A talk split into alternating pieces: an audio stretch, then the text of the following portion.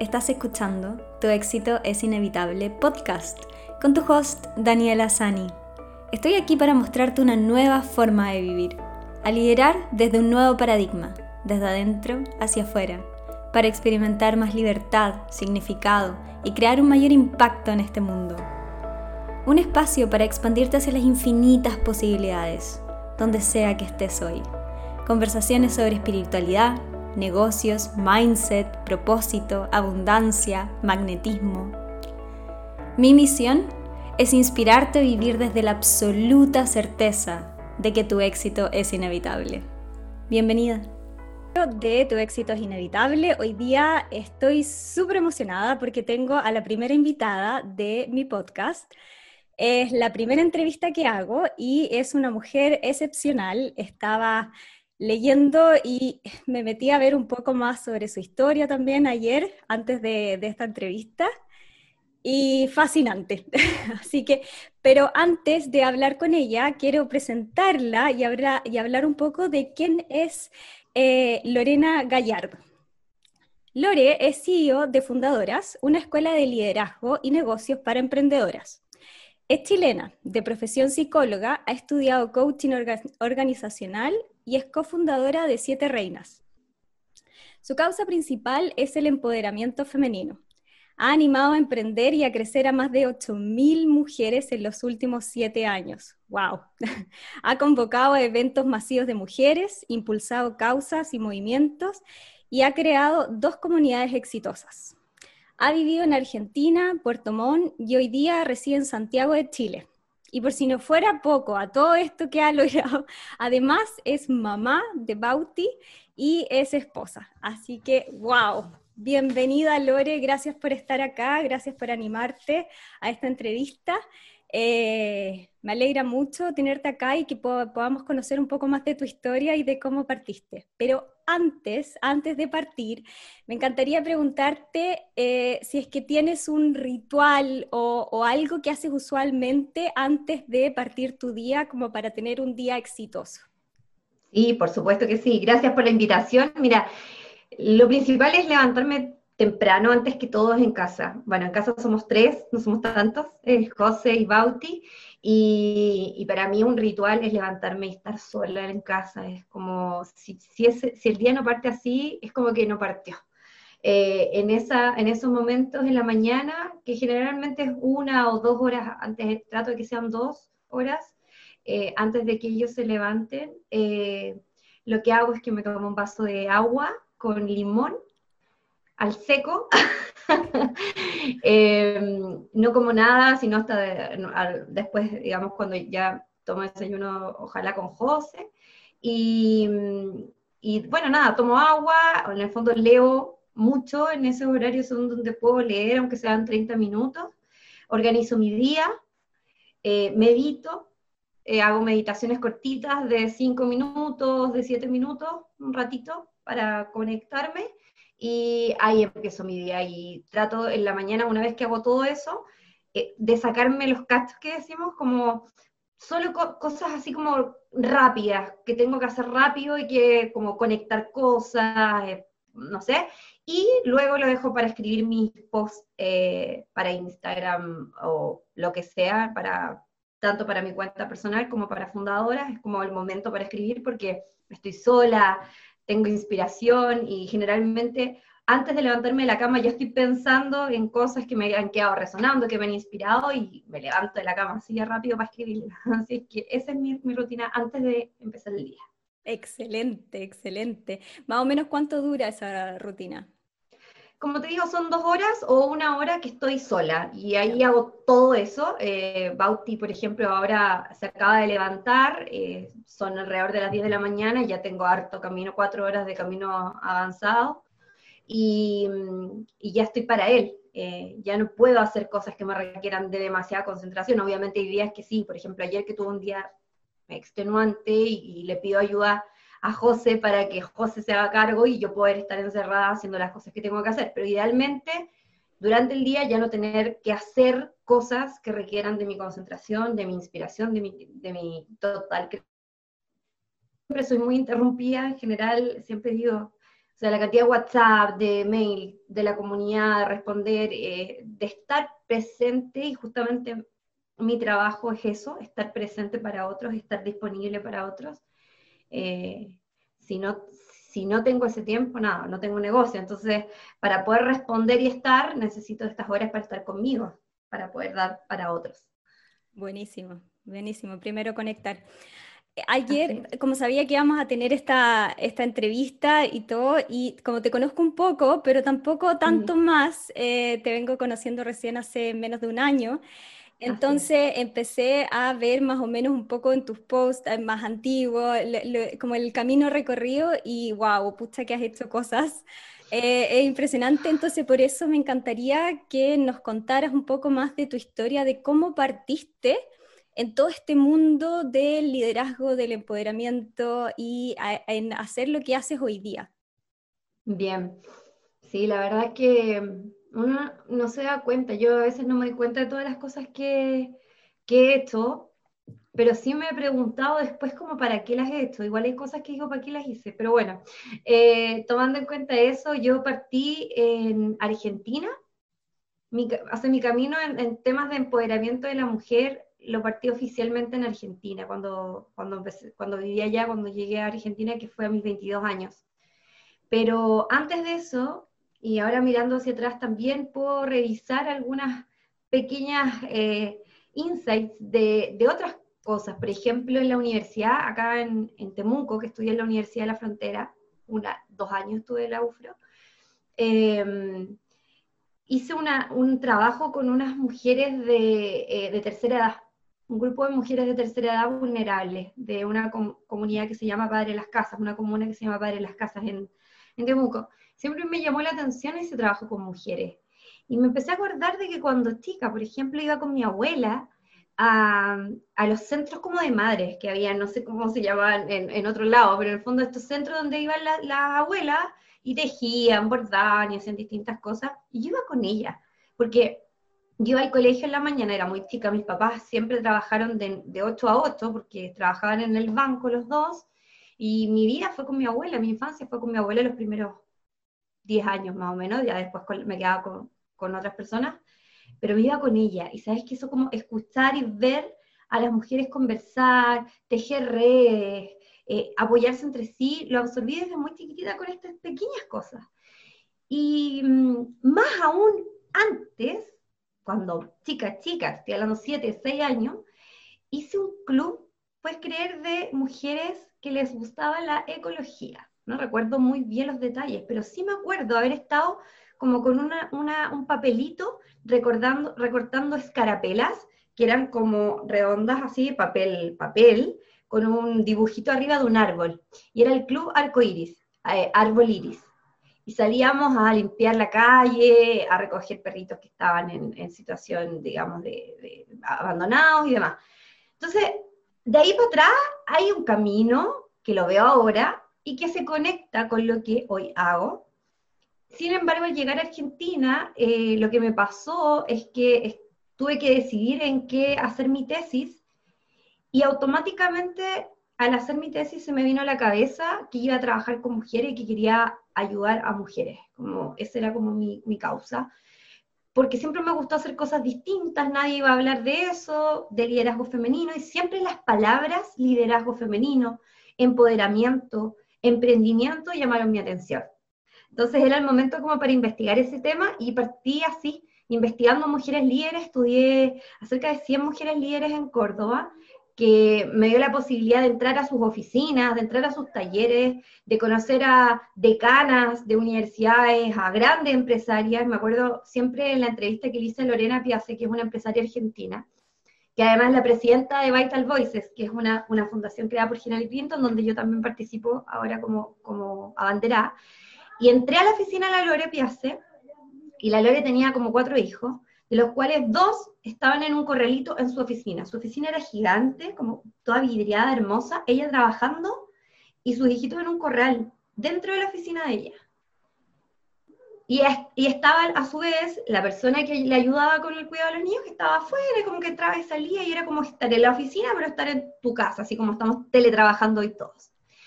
Me pareció espectacular y como que me inspiró y yo dije, yo quiero ser como la Lore, o sea, yo quiero tener hijos, quiero tener una familia y quiero tener una empresa y quiero trabajar desde mi compu y quiero poder conciliar todas estas cosas y entender que no es lo uno o lo otro, sino que puede ser todo junto y que la vida es todo junto y que podemos realizarnos desde lo que sea que queramos.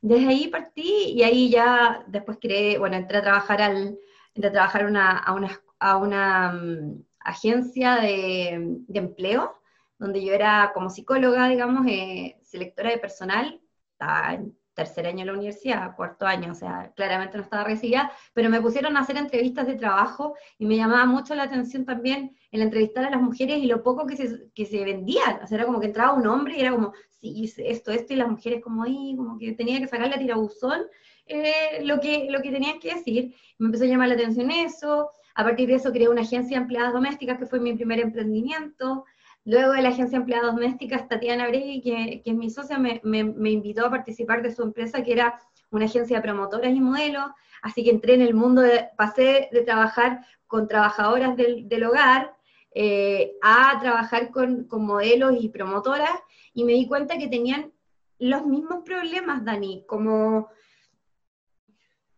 autoestima, autoconfianza, en distintos niveles, de distintas edades, todas, de distintos niveles socioculturales y socioeconómicos, pero claramente tenían las mismas dificultades. Yo dije, acá hay una oportunidad, en esto tengo que trabajar, me tengo que especializar en justamente ayudar a las mujeres a trabajar su autoconfianza y a trabajar su autoestima. El punto fue, y ahí fue cuando creamos junto con Tati Siete Reinas, eh, ahí fue el tema de darnos cuenta que era un problema pero que no era un problema de los cuales las mujeres se estaban dando cuenta que tenían. Entonces empezamos a hacer un trabajo de hormiguita, con concientización, con eventos masivos, que es lo que mencionaste al inicio de esta entrevista, donde empezamos a conocer, a, hacer eventos de mil, de dos mil, de tres mil mujeres, y masivamente venían y nosotros exponíamos casos exitosos de mujeres, y ahí se fue dando, me fui dando cuenta, digamos, que, el camino era, era este, pero no sabía cómo concretarlo, porque en el fondo venían a los eventos, Dani, pero yo no sabía claramente cómo hacer de esto un negocio. Porque te digo, después los negocios terminaba quebrados, o sea, realmente sin un peso, eh, dije, ¿será que tenemos que aprender del modelo de negocios de los eventos o no? Estábamos como muy confundidas y nació Bauti, de G7 Reinas, y fue ese momento cero que el que llamo siempre en fundadoras, que es cuando dices, ¿qué hago con mi vida? O sea, a pesar de tener un tremendo camino recorrido, yo ya a esa edad, que Bauti nació a, mis 28, yo tenía como 5 años trabajando en esto, eh, decir, tengo un hijo, tengo una responsabilidad, tengo que generar plata, o sea, ahora tengo que vivir de esto, no, no me voy a emplear, decidí yo, no me voy a emplear nunca, eh, por más que sea un gran trabajo, este es mi camino, el emprendimiento, entonces, ¿cómo hago? Y ahí fue ese momento cero, que fueron varios meses, te diría que fueron como tres meses de confusión total, y un día una emprendedora me dijo, eh, Lore, me gustaría conversar contigo, me das algunos consejos. Y yo como, pero ¿y para qué? ¿Consejos de qué? ¿Qué te dar? Y yo, no, pues tú hay cinco años en esto, como algún consejo ya. Pero ¿por qué no vas como a Cercotec o a otro lugar donde te puedan asesorar como profesionalmente con tu emprendimiento? Me dijo, no, que yo quiero consejos como consejos tuyos, como consejos de alguien que lo haya vivido. Y me acuerdo que ese día fui al café, y cuando salí del café, con ella, que además lo tuve que pagar, yo dije, yo no puedo estar gastando plata en yo enseñar y yo pagar los cafés encima, como que no está bien. Así es que ahí nace Fundadora, llegué a mi casa y me acuerdo que le dije a José, me senté en el compu y le dije, si yo logro juntar a 60 o a 100 emprendedoras que me paguen, no sé, 500 dólares cada una, yo puedo vivir seis meses. Y yo tengo la, la capacidad y tengo el poder de justamente lo que he aprendido con Siete Reinas durante cinco años, es a convocar mujeres. Y puedo convocar mil si quiero, y si quiero puedo tres mil o diez mil. ¿Cómo no voy a poder convocar 60 a 500 dólares, etcétera, el punto que sea? Y José me dijo, como siempre me mira con cara de como, bueno, prueba, veamos qué sale, dale. Y tenía dos opciones ahí porque a todo esto, estos tres meses me, mantuve haciendo algunas asesorías y capacitaciones en, grandes empresas, trabajé con el Hyatt, con Accenture, con Toast, con grandes empresas donde las ayudé a capacitar a su, a su personal y me había ido muy bien. Entonces le dije, tengo dos opciones. Una es hacer una comunidad de emprendedoras donde las emprendedoras pagan membresías por sumarse. Y la otra opción que tengo es hacer una comunidad como un formato parecido, pero no una comunidad, sino un formato de eh, encuentros mensuales con, con, ejecutivas de empresas. Porque las ejecutivas o las mujeres en las empresas no tienen tampoco un lugar como donde ir una vez al mes y reunirse y hacer networking con otras ejecutivas de otras empresas. Y el José me acuerdo que fue bien sabio y me dijo, ¿quiénes te creen más? Como, ¿quiénes, ¿quiénes creen más en ti? ¿Las emprendedoras o las personas que trabajan en la empresa? Y ahí le dije, claramente las emprendedoras, entonces démosle con las emprendedoras. Y dije, pero que puedo ganar más con lo otro. Sí, puede ser o no, no sé, es una hipótesis, entonces no la voy a probar. Y ahí lancé eh, la, comunidad de, fundadoras, eh, en el fondo la venta, el, porque ya tenía el Instagram de fundadoras, ya, ya llevaba un par de meses funcionando y había crecido así exponencialmente. Me acuerdo que yo lo abrí un mes y a los seis meses tenía cuatro mil seguidores. Wow. Y fue harto, eh, hace tres, cuatro años atrás, tres años, cuatro años, no sé.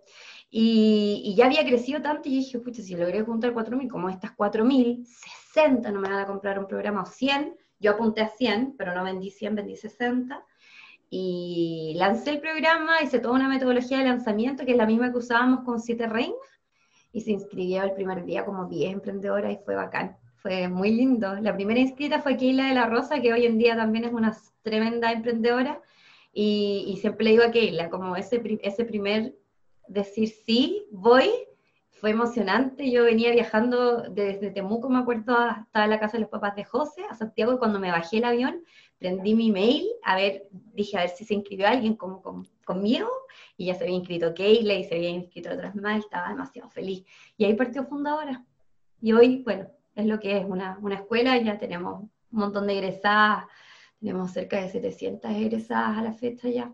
Eh, ha sido súper lindo el, camino, me encanta recordarlo, así que gracias por hacerme hablar de esto.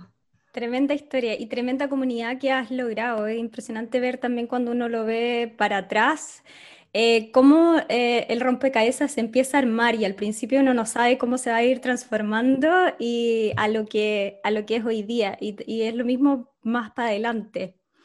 Eh, qué, divertido que hablas de eso, que cuentas de, claro, de nunca te vas a acordar de Keila, de tu primera eh, inscrita. Yo todavía tengo súper presente mi primera clienta que me pagó por mi coaching por tres meses y fue como, nunca lo voy a olvidar, porque esa sensación de decir, wow, como que puedo hacer algo y que me paguen a mí por, por, por mi servicio, eh, es maravilloso.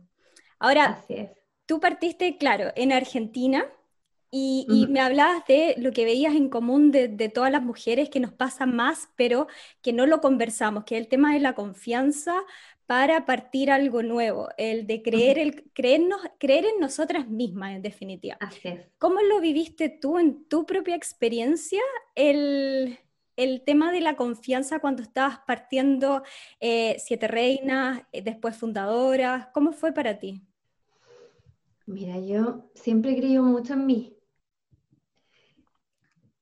yo, creo que soy una privilegiada en tener los padres que tuve o que tengo, porque afortunadamente están eh, de, mi abuela, de mis abuelos, de mi familia, de cómo ellos, sin quererlo, porque en el fondo, nada, uno lo que le toca, ¿cierto? En esto, tú sabes que siempre confiaron en mí, yo de chica mi tía, que es, eh, mi, tía, me regalaba libros desde que yo tengo uso de razón, libros de cualquier cosa me los regalaba, me los regalaba, yo siempre leía los libros.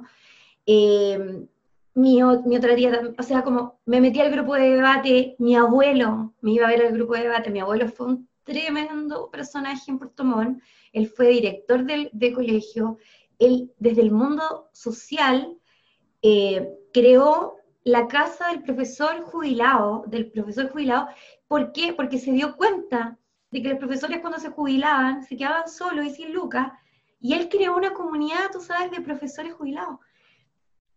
Qué lindo, o sea, mira la experiencia que, que tengo de la cual yo he absorbido eh, de ver a mi abuelo hacer estas cosas, de ver a mi mamá sacarse la cresta también por llegar. Mi mamá llegó a ser gerenta de agente de una sucursal bancaria en Puerto Montt, la primera mujer gerente de un banco de, en el sur de Chile. Mi mamá partió nada, en atención al cliente en el banco. Me tuvo a los 17 años, o sea, si alguien que también ha tenido autoconfianza y confianza en sí misma, es ella. Porque tú puedes decir, mujer embarazada a los 17 años en Puerto Montt, con cuarto medio, ¿qué hace? Confío en ella. Y la trabajó y llegó a ser gerente del banco y hoy es una tremenda coach. Es Rudy Villarroel, que es mi madre. Y mm, mi papá también, eh, siempre con sus negocios, compraba y vendía cosas, y salíamos los fines de semana, eh, y yo lo veía conversar con, con toda la, o sea, era como muy sociable, yo caminaba por el centro de Puerto Mono, por el campo, y toda la gente lo saludaba, hola Sixto, hola Sixto, hola Sixto. Y yo decía, papá, ¿por qué te saluda tanta gente? Y siempre hacíamos competencia. ¿Quién saluda más gente? Y salíamos al centro, que una ciudad chiquitita, y saludaba a todo el mundo. Y lo veía conversar, yo chiquitita lo miraba como para arriba, me acuerdo, y él hablaba con las personas, con toda la gente, con mucho cariño. Eh, eso, Dani, vivir en una familia que te aporta herramientas, ejemplos, donde te dice, obvio que, o sea, obvio que puedes, obvio que sí, o sea, no, no existe el no, lo que tú quieras. Y siempre fue muy lanzada. No sé, pues hice la radio del colegio, me acuerdo, fui yo vicepresidenta del centro alumno. Eh, oye, se me ocurrió, hagamos una, una cuestión así, se me ocurrían ideas locas, y me acuerdo que mis compañeros igual me seguían en estas ideas locas, y siempre fui en eso precursora. Lo digo desde la humildad de mirar mi camino y de reconocerlo, porque te digo que probablemente 10 años atrás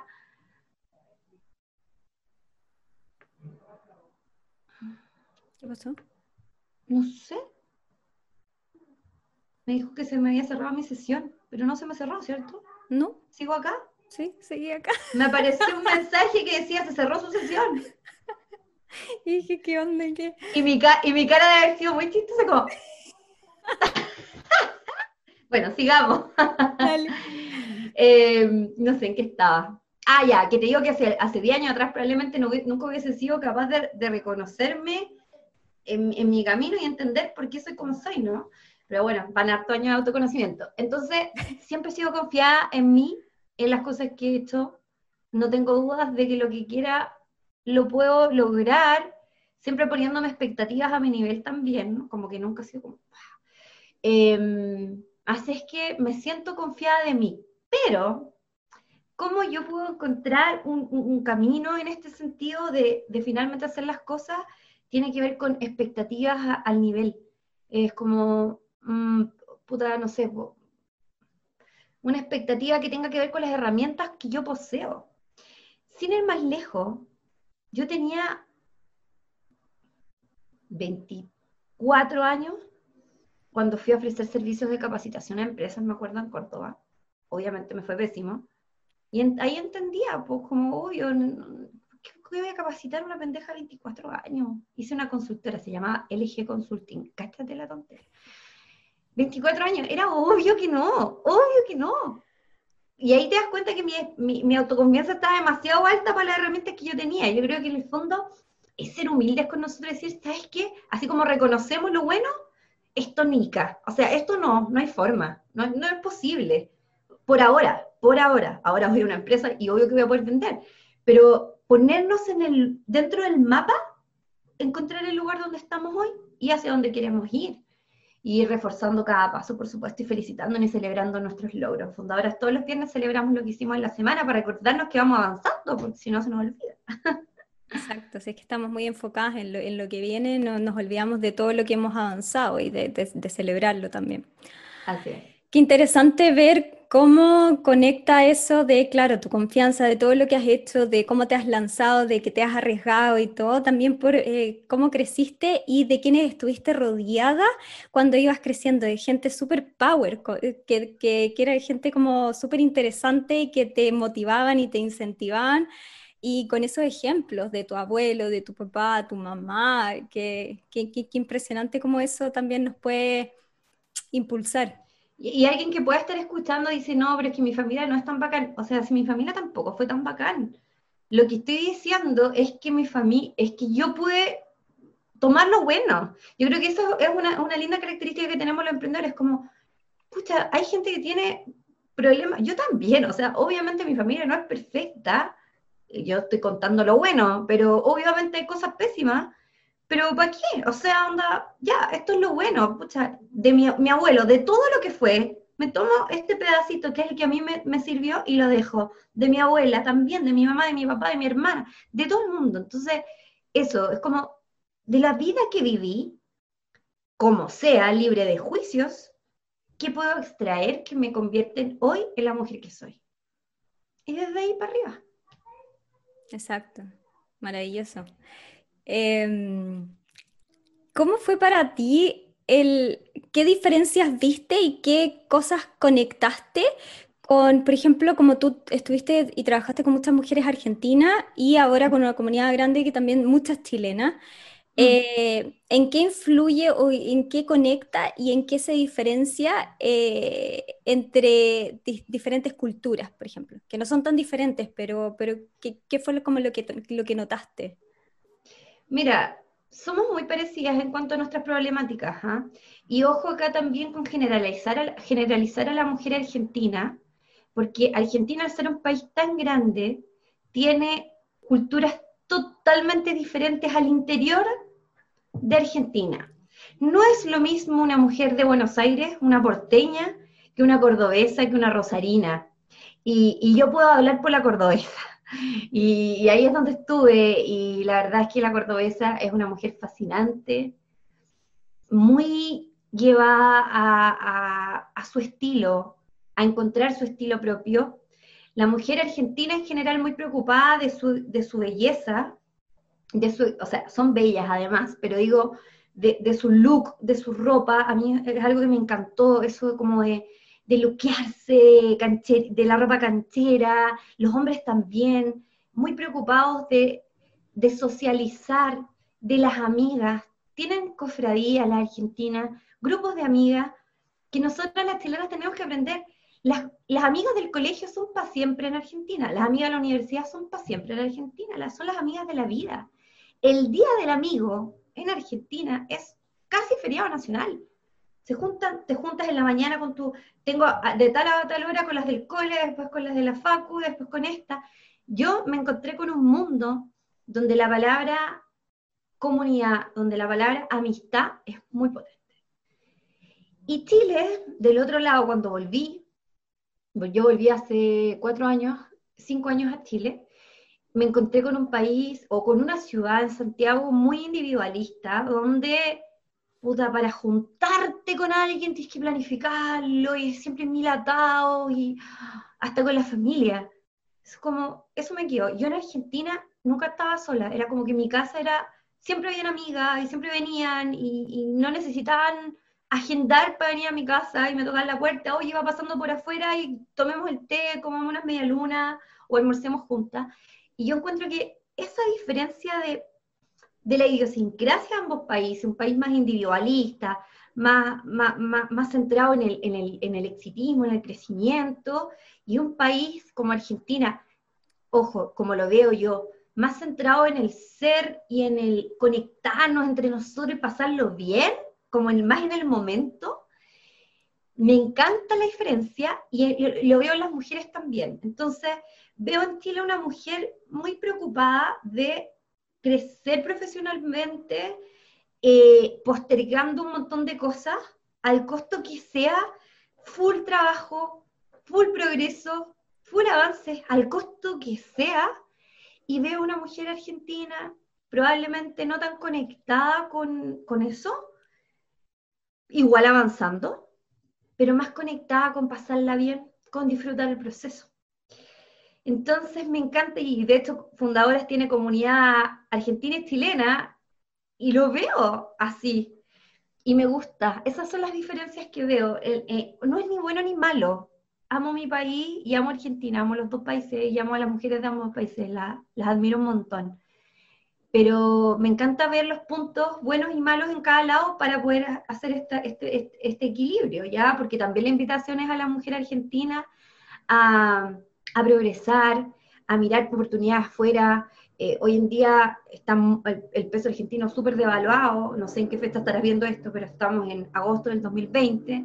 Eh, entonces, es como esta rueda de, yo las escucho muy, muy, muy desesperanzadas a la mujer argentina con su eh, realidad económica, como ya fue, este país nunca progresa, como ya, ya no sé qué hacer, eh, y eso a, nutrirlo de la mentalidad chilena, que es como, vamos a encontrar la forma, hemos terremoteado mil veces, maremoto y mil cosas, y seguimos acá, esa resiliencia que el argentino la tiene a flor de piel, pero de encontrarle la vuelta y mirar exponencialmente que no son solo un país, sino que es un mundo, y desde Argentina para el mundo, con el talento que tienen, pueden llegar a la luna.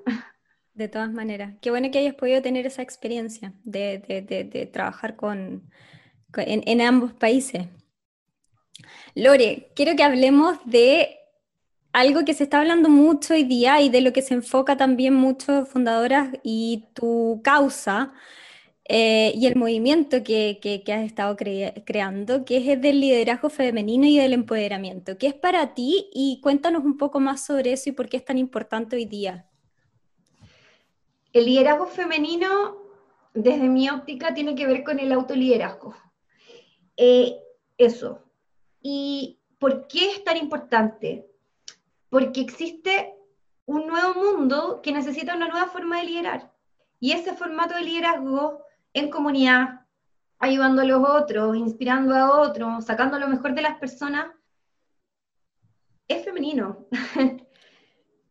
Ojo, no es de mujeres, las mujeres lo tenemos, pero es femenino y, los grandes líderes creo que vienen son muy femeninos en su, en su, en su, en su estructura, en su forma de ser, en este compartir, en este dar, en este decir lo que pienso, pero, pero con cautela, con, con cariño, en transformar la realidad país, en transformar la realidad del mundo hacia una mirada un poco más amorosa, desde el amor, entendiendo el amor, eh, más desde la ternura, desde el afecto, desde el cuidado, desde la contención, y no desde el enfrentamiento, desde la colaboración y no desde la competencia, requiere de un liderazgo femenino. Mira a todos las, grandes líderes que tenemos hoy en nuestro país, qué ganas de contagiar eso en los políticos, qué ganas de contagiar eso en el empresariado chileno. Eh, tenemos que romper un montón de, barreras todavía y es un trabajo hormiguita que estoy haciendo y que están haciendo un montón de organizaciones de mujeres afortunadamente en distintos ámbitos de acción y creo que es fundamental hoy eh, reconocer que probablemente hace 10 años atrás nos teníamos que quedar más calladas porque estaba liderando otra forma de hacer las cosas, pero hoy no es opción. Por eso invito siempre a las mujeres a sacar la voz, a hablar, a exponer, a decir, a postear, a expresarse libremente sobre lo que piensan, entendiendo que no hay una forma estructurada de ver las cosas, sino que hoy son múltiples las formas de verlo. Entonces, invitarlas a sacar la voz, como te digo, porque no hay nadie más responsable que ellas mismas de sacar, de sacar la voz y de hacerse oír. Y necesitamos contagiar más este espíritu de liderazgo femenino en más personas. Eso es, o sea, es como el liderazgo que se viene, no es opción. Exacto, estamos entrando en un nuevo, un paradigma. Eh, quizás también porque durante mucho tiempo estuvimos tan acostumbradas y porque se estuvo liderando más de una, de una forma mucho más paternalista, más como más masculina de hacer las cosas, de la competencia, de la diferencia, del empujar, de la estructura, de todo que también como que es empezar a enseñarle a las mujeres a poder conectar con esa esencia también de ellas, de esa parte femenina y de poder integrarlo, integrar nuestro masculino, nuestro femenino, para poder liderar desde ese lugar, de un lugar nuevo donde se siente mejor, donde podemos colaborar, donde no hay competencia, eh, donde podemos hablar, eh, decir lo que pensamos. Em, lo veo mucho también en, mis propias clientas, que, claro, estamos tan acostumbradas a ese modelo antiguo de hacer las cosas que, nos desconectamos de, esta manera más femenina también de, de liderar, de, hacer negocios, de emprender, de todo. Entonces, súper lindo poder integrar ambos y depararnos en, en, eso para, porque, porque los resultados son distintos y lo podemos ver y podemos colaborar entre nosotras y, hacer cosas maravillosas.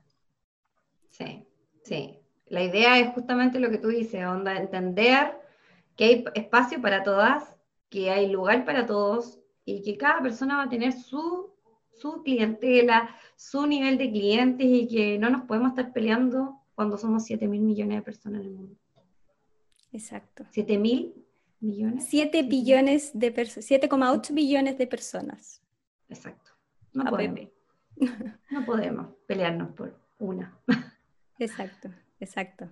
Y ahí es cuando conectamos también desde la abundancia y no desde la escasez. De, que hay más y que existe más y de que podemos compartir y de que sube una, suben todas, eh, colaboración, etc. Cuando, cuando estás desde la escasez, como todo para mí, tomo esta sesión, tomo esto, este cliente, este cliente me lo voy a ganar también, estoy pensando en etiquetaje en el día a día.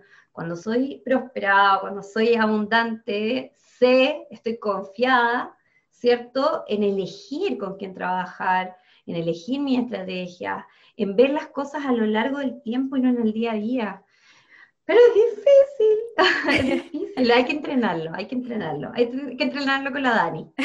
y para eso necesitamos también estar en comunidad, y lo que tú estás creando es súper importante, estar en comunidad y tener una tribu de mujeres apoyándose unas a otras y de tener un, un lugar de contención, donde nadie te va a juzgar, donde podemos crecer, donde nos apoyamos.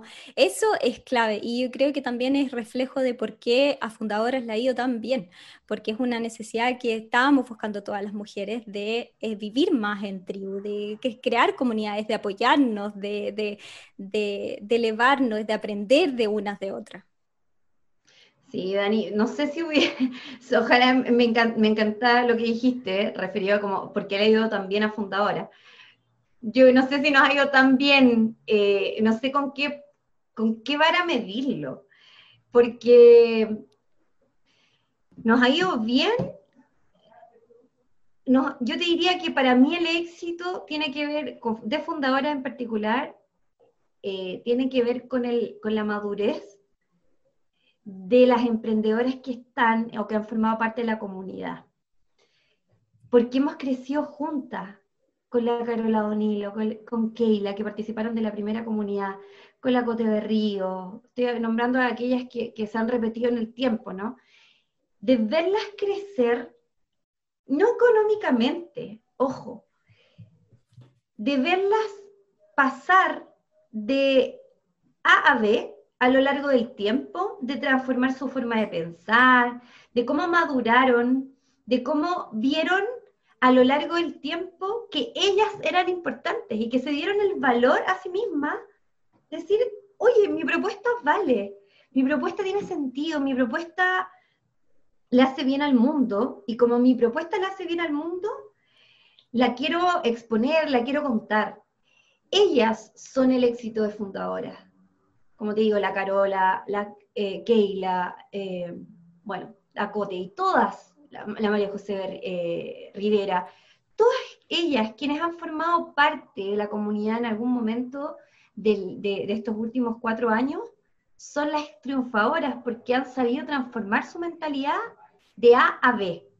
Eso es, eso es. Se dieron el valor que tenían, lo pudieron exponer y están trabajando de eso.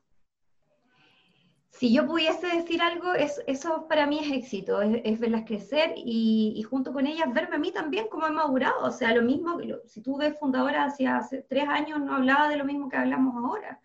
Y va a seguir evolucionando y la verdad que la, la automotivación a lo largo de este año ha sido lo que me ha salvado de no decaer, porque obviamente no han sido cuatro años así, pum para arriba, han, habido así distintas etapas.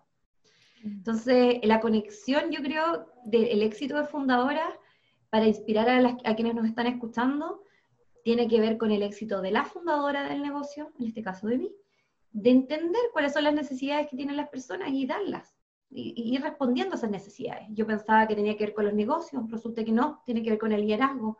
Hipótesis comprobada, listo, vamos por el lado del liderazgo. En tres años más, ni idea en qué nos vamos a convertir, pero vamos mutando. Exacto, van cambiando, van creciendo y así se va a ir transformando. Lore, ¿qué le dirías a una mujer que está escuchando este, este podcast, este episodio, y por ejemplo que no se siente lista o segura de, ella misma todavía, eh, que le falta confianza y que está así entre, entre ambos lados, que quiero partir que, o que, no se siente muy segura aún. ¿Qué le, ¿Qué le dirías a esa mujer? Yo le diría una mala y una buena noticia. La mala noticia es que no vas a estar lista nunca. Esa es la mala noticia. Entonces, si estás esperando el momento para sentirte lista para hacer algo, debo decirte lamentablemente que ese momento no llega. Nunca.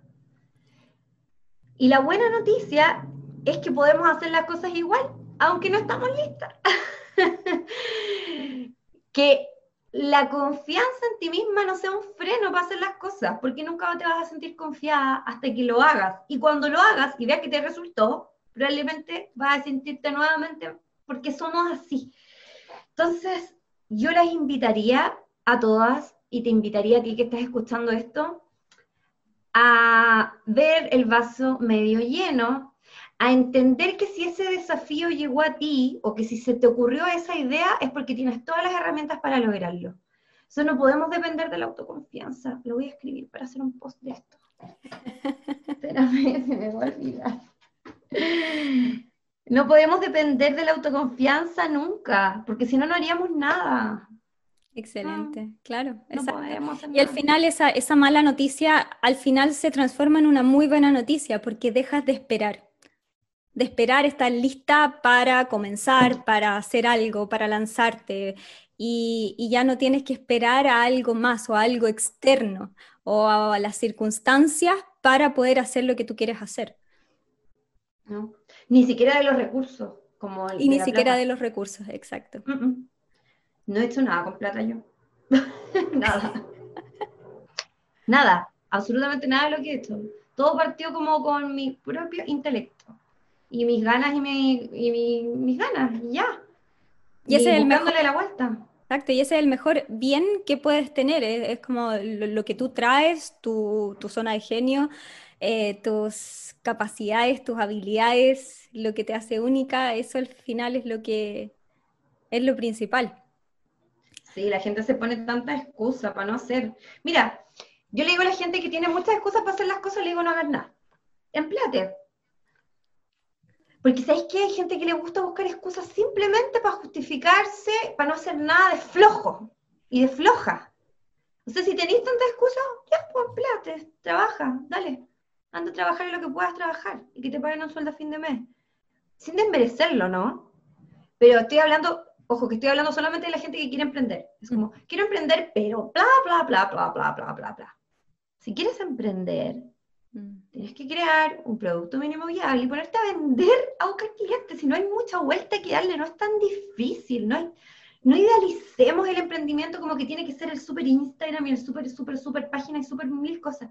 Es simplemente decir, voy a vender esta cuestión, voy a buscar clientes. Así partieron todo mi emprendimiento. Voy a vender este evento, voy a buscar clientes. Voy a vender la comunidad, voy a buscar clientes. Sin logo, sin página, sin nada, Dani. Entonces, aquella que esté buscándole la quinta pata al gato para emprender, amiguita, vaya y empleese. Deje las excusas de lado. O emprende o se emplea, pero no podemos estar con este murmullo en la cabeza durante meses por no hacer nada y lo digo bien de cerca porque ayer justamente estuve con una posible emprendedora que, claro, pero es que no tengo los medios, que no tengo esto. Y le dije, ¿sabes qué? Empléate, deja echar las bolas, pero necesitas ganar plata. O sea, tienes dos hijos, ya está. Empléate. No puede tu marido mantenerte. No puede ser que una mujer no tenga un ingreso mensual, un ingreso semanal, un ingreso cada tres meses, no tengo idea. No puede ser. Porque las parejas eh, no podemos depender. O sea, antes dependíamos de nuestros papás o de nadie y después el día de mañana dependemos de, de, quién No, no, no.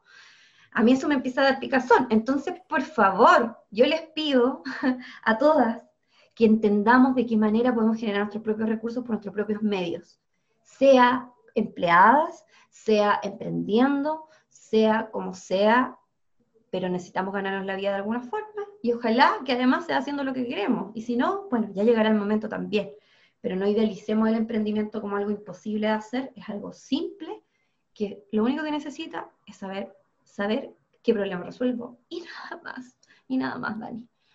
Es más simple de lo que creemos y nos encanta sobrecomplicar las cosas al final. Sí.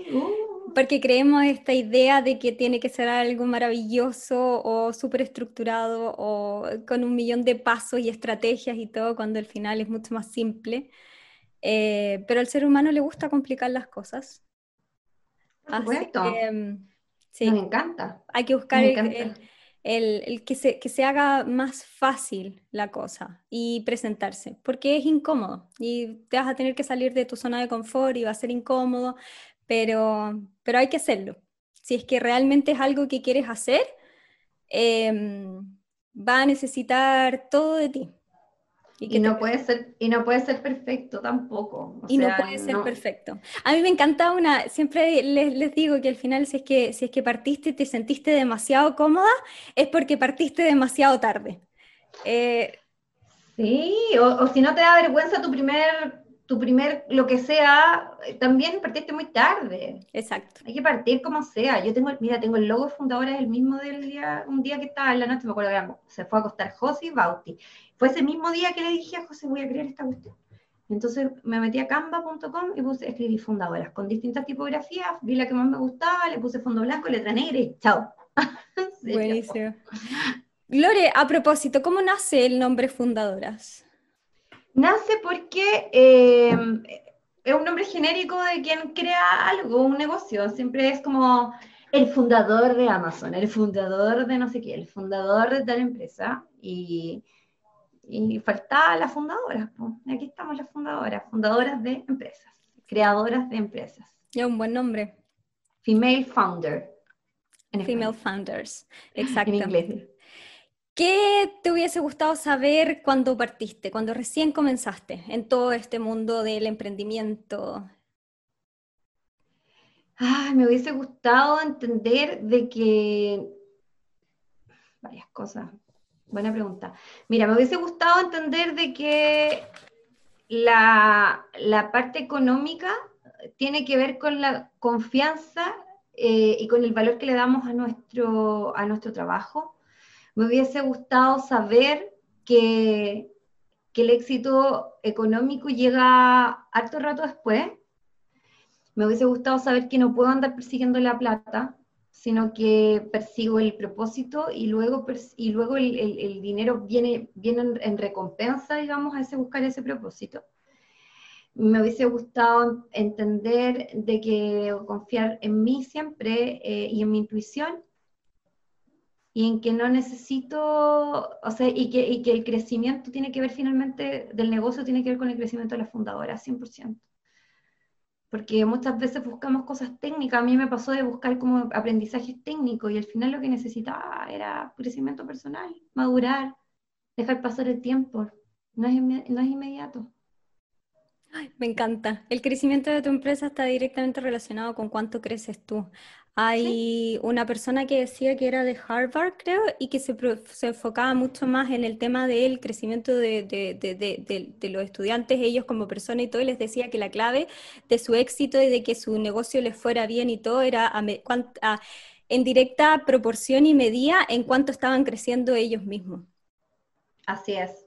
Eso es. O sea, si yo veo, por, eso te digo, cuando veo a, a las emprendedoras que les he hecho el recorrido y que he visto su crecimiento, su, su negocio ha crecido porque ellas se metieron al coaching, se metieron a fundadoras, tuvieron sesiones de liderazgo, aprendieron del ecosistema, se equivocaron, crecieron ellas, crecen los negocios, por eso viene con las canas y viene con los patas viene con todo eso, viene con el tiempo. Por eso no, no podemos partir como al tiro creyendo que somos dueños del mundo, paso a paso. Mm. Exacto, paso a paso. Toma tiempo. Sí, toma tiempo. Lore, me encantaría seguir con, tengo un par de preguntas que son preguntas más o menos rápidas como para saber qué es lo que piensas y, y, y, eso.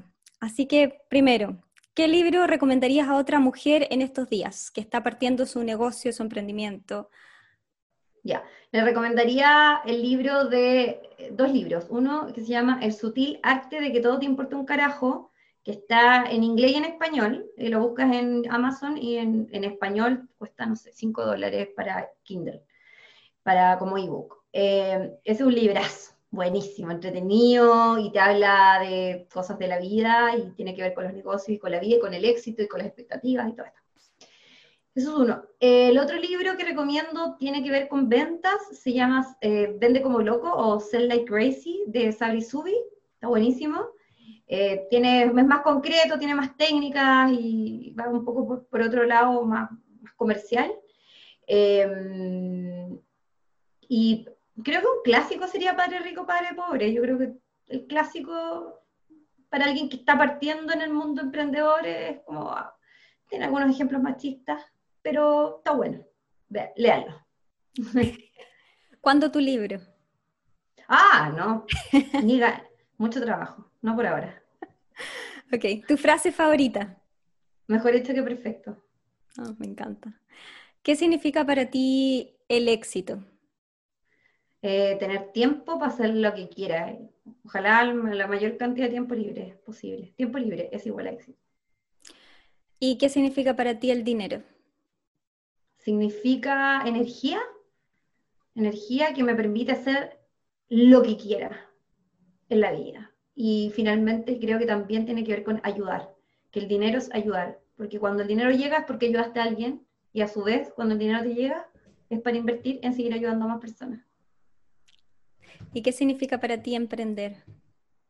Todo. Para mí emprender es todo. Es un estilo de vida que, te, que el estilo de vida que conecta lo mejor de las personas con lo mejor de los negocios. Saca lo mejor de ti. Buenísimo. ¿Cuáles son tus principales expansoras? Esas mujeres referentes que te expanden, ah, que te que, me, mira, en términos muy concretos y cercanos, mi mamá me expande, la quiero, la amo, mi hermana también, muy como familiares directas. Em, y en términos de referentes, me encanta Diana Zuluaga, la amo, la amo onlinemente. Me encanta cómo ve la vida, me encanta cómo ve la vida Vilma Núñez, me encanta cómo ve la vida. Eh, hay una chica que sigo también, que es la, es la, la que escribió Goodbye, no, Hello Fears. No sé si la conoces. No. Bueno, la Lo voy a buscar y lo voy a anotar. Todo, todo lo que tú estás nombrando lo voy a anotar en, en las notas del, del episodio con los links de los libros y todo.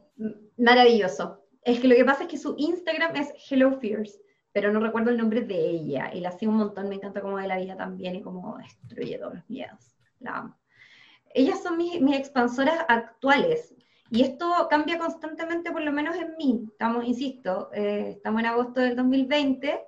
Eh, probablemente si escuchan esto en 2021 van a ser otras las expansoras, pero, pero hoy estoy muy conectada también con, eh, con, con tener tiempo libre, con vivir la vida que quiero, y estoy con expansoras que hacen eso, eh, y por eso las estoy siguiendo. Probablemente en un año más tendré otro desafío y estaré siguiendo otra cosa. Buenísimo. ¿Eres más de té o café? Más de café, café con leche. Café con leche, súper. Gracias, Lore. ¿Dónde te podemos encontrar ¿Y en qué estás ahora último? ¿Qué proyecto, algo nuevo que quieras compartir con todas nosotras? Mira, estoy, estoy em, o sea, me pueden encontrar en Lorena en Poder en Instagram y en arroba fundadoras en Instagram. Em, eso por un lado. En, cuanto a los proyectos, en Fundadoras estamos a Proyecto Futuro, constituyendo fundadoras en, en un próximo Doméstica, de cursos de, para emprendedoras, obviamente todos alineados a nuestro ser, a nuestro liderazgo. Eh, y la verdad es que lo que quiero es llenar de contenido que a las emprendedoras les pueda generar un caminito de ir aprendiendo. Eh, pero insisto, es un proyecto un poco más a largo plazo porque requiere de mucho trabajo, de mucho tiempo y de mucho equipo que hoy no tengo ganas de tener ni de hacer. Así es que es como está ahí mirándome, algún día lo, le daré bola.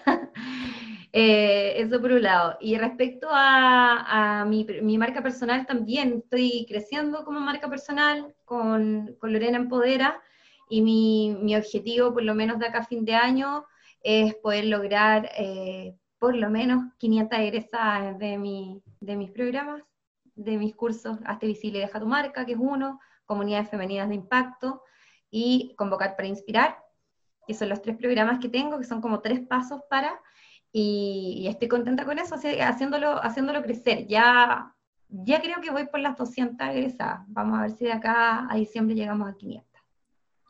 Buenísimo. Vamos que se puede. Vamos que se puede. Lore, muchas gracias por estar acá, por compartirnos tu historia, porque podamos conocer un poco más de ti, de tu ejemplo y, y eso, me encantó haberte tenido en este primer en esta primera entrevista del podcast y eso, te quiero agradecer por haber estado aquí. Gracias a todos los que están escuchando, los que escucharon este episodio. Si te gusta, inscríbete para que puedas recibir eh, información de cuando lance nuevos episodios y compártelo con tus amigas, con quienes sientas que necesitan escuchar este mensaje y nos vemos en otro episodio. Muchas gracias, Lore, te agradezco muchísimo por estar acá y nos vemos pronto. Chao. Chao, chao.